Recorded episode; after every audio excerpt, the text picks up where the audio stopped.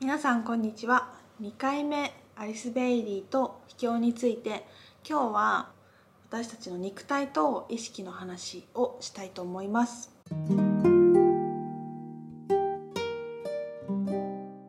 ラジオの人はちょっと分かりづらいかもしれないんですけど YouTube の人は見てホワイトボードを用意しました。じゃじゃーん。これを使って話をしていきたいと思います。あの私たちは自分たちの肉体が、まあ、自分だけで生きてるって思ってる人もいるかもしれないんだけどよくさこう源とかソースとのつながりって聞くじゃないですか。でそれってなんとなくこう意識的なものだったりこう上位チャクラのものみたいなイメージがあるかもしれないんですけどいや私たちの肉体をこう動かしてるのはのもうソースのエネルギーなんですよ。えーと、アリス・ベイリーの秘境ではそれをアンターカラナとスートラートマって言っていてそういう言葉は使わずになん言ってみたいと思います。えっとねまずモナドってよくアリスが言ってるんだけどこのモナのことはロゴスの光の分身って言われてて簡単にめっちゃざっくりと神様のこと。で周り、まあ、ソースのこと。源のこと。正確に言うとロゴスのその光神の先行とかまあほんとソースで良いです。ソースとか源とかわかんない。宇宙とか愛とかゼロエネルギーとかフリーエネルギーとか皆さんいろんな言い方をしているやつのことです。でそれが生命の意図って言っていて私たちはこの要はこのモナドのエネルギーが魂を通過してそれは私たちの心臓に直接直接っていうか心臓にこう入っていくんですよ。それで私たちは心臓を動かして毎日生きてるんですね。でこの生命の糸っていうのはこのモナドから来るんだけどこの逆で私たちからもそっちに発信してるんですよ。一方方向じゃなくて。それを意識の糸って言ってるんだけどなので私たちの意識の糸をこのモナドに送っているって言ってこの2本の糸で私たちはつながってできてるんだよって話をしていてこの意識の糸が切れてる時要は私たちがソースに送っていない時がどういう状態かっていうと、まあ、死んだ時と睡眠の時なんですよ。これはこの2つの糸がつながってる状態っていうのは今こういう感じであの目が覚めてて日常生活を送っている意識の時のことなんですね。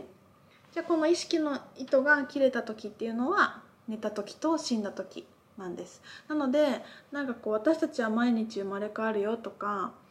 こうなんか夜は寝るってことにを死ぬっていう言い方とかしたりとかすると思うんだけどでも実際やっぱそうなんだよね。状態としては同じ。だから私たちは本当に毎晩毎晩死んで朝起きて生まれ変わって朝起きるってことがこの意識の意図が私たち起きた瞬間にこっちに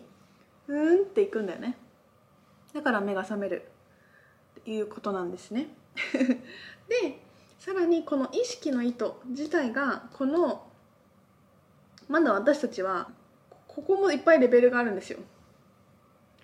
いっぱいいるしここもちゃんとなかなか受け取れなかったりとかしてるからこう生命力がすごくなかったり病気になったりっていうことも、ここにもねオーラとか言うけどいろんな階層があるのでいろんな出来事が起きるから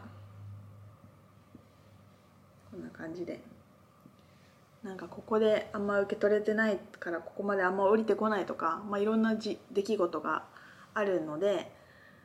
なんかオーラのクリアリングとかっていうのが成立するんだけどで私たちがこっちに送る方が、うんと、そのなんていうのかな完全にこのモダノと意識と一体化した時にマスターになる。意識の糸が完全にモナドまで届くと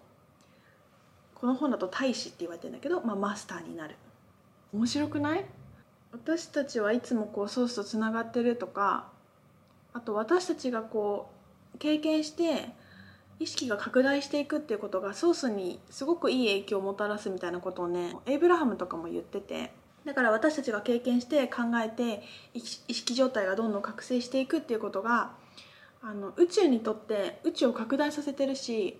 そのソースにとって非常に大事な役割をしているんですっていつも言って言ってたの。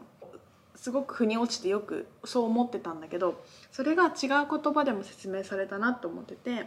この一人だ一人で楽しいだけになってるかな。でもなんかちょっとあそういうことかってなんか分かった人もいる気がする。だから完全に一人で生きるとか無理なんですよ。もうじ人間として生きてるっていう時点でこのモナドとつながりがなくては生まれることができないし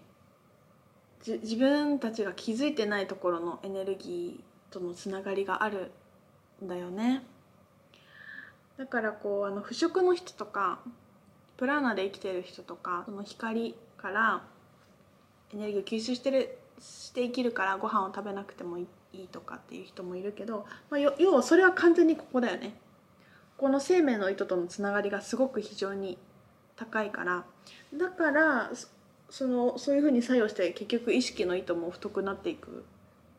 からこう覚醒のステップにこう行くんだろうね。私たちの体についてと意識についてでした。また配信します。またね